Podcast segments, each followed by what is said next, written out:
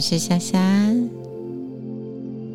今天要为你说的睡前故事是《名圣经》中原线的故事。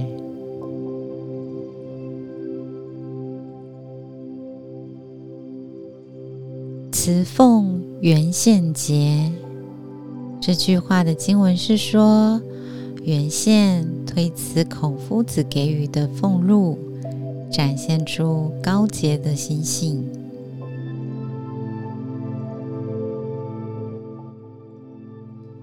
原宪他是孔夫子的学生，那个时候担任鲁国司寇的孔夫子很欣赏原宪的德行，所以聘请原宪担任自己的家臣。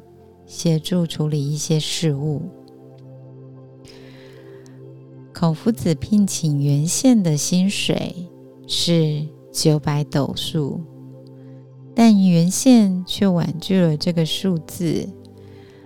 他说：“谢谢老师的赏赐，但我不需要，也不应该领这么多钱，只要生活够用就好。”孔夫子为了说服原宪，对他说：“扣除你生活所需，剩下的钱就用来帮助邻居改善生活吧，就不要推辞了。”原宪才愿意接受。后来孔夫子过世了，原宪也不再做官，就这样隐居在乡间。有一次，孔夫子的另外一个学生子贡，子贡家里家境很不错，他身穿精致华贵的衣服，驾着华豪华的马车，马车要去拜访原宪。没想到呢，原宪家外面的巷子太窄，马车根本进不去，于是。子贡只好下车步行。当子贡走到原宪家门口时，他整个人都愣住了。原宪家的房子很小，用茅草盖的屋顶长出了新的草，用蓬草编的门也破破烂烂的。原来是门轴的门轴，看来是已经坏了。所以暂时用松桑树的树枝来替代门轴，原先用破掉的瓮当做窗户，墙壁上的缝是用泥补补泥土补上的，而屋顶上还有几个没补的破洞。这样子，屋外下大雨时，屋子里的雨应该也不小吧。子贡敲了敲门，看到了原宪拄着拐杖来开门。子贡看到原宪的衣着十分破旧，就问他：“你是生了什么病吗？”原宪听了，微笑的回答他：“没有钱叫贫，学习正理却不能实践才叫病。如今的我。”只是贫，没有病。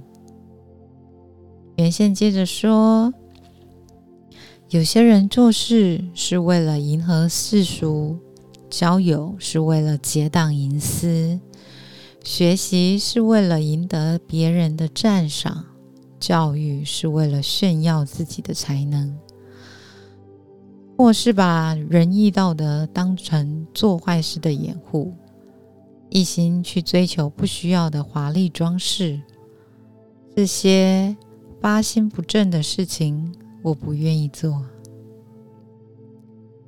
子贡听了，觉得很惭愧又感动，默默的告辞了。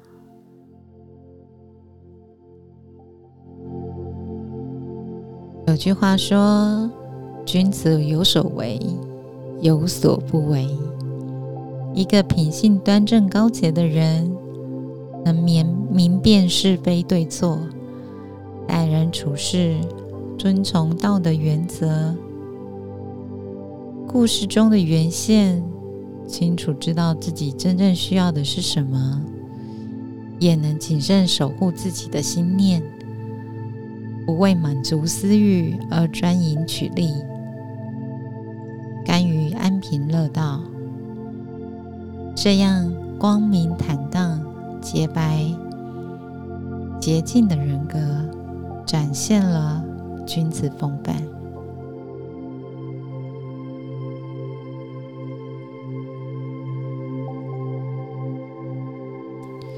论语》有一句话说：“君子无忠实之间为人，造次必于事，颠沛必于事。”无论生活上有多么匆促、慌忙、困顿流离，君子都不会背离正道。我们立身处世，要搞清楚、弄明白什么是需要。什么是想要？什么是应得？什么是不应得？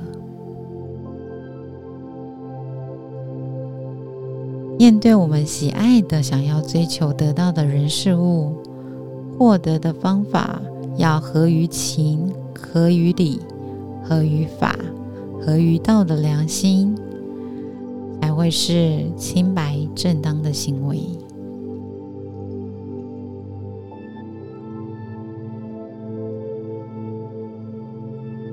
有一个平静身心的良方，叫做少欲知足。这并非是要人完全的摒除欲望需求，去过着刻苦贫困的日子，而是提醒我们要自我警惕，小心提防欲望的过度发展，能珍惜当下拥有的。知足常乐，那么过得富裕时，就会心安理得；而即使过得平淡，也能安乐自在。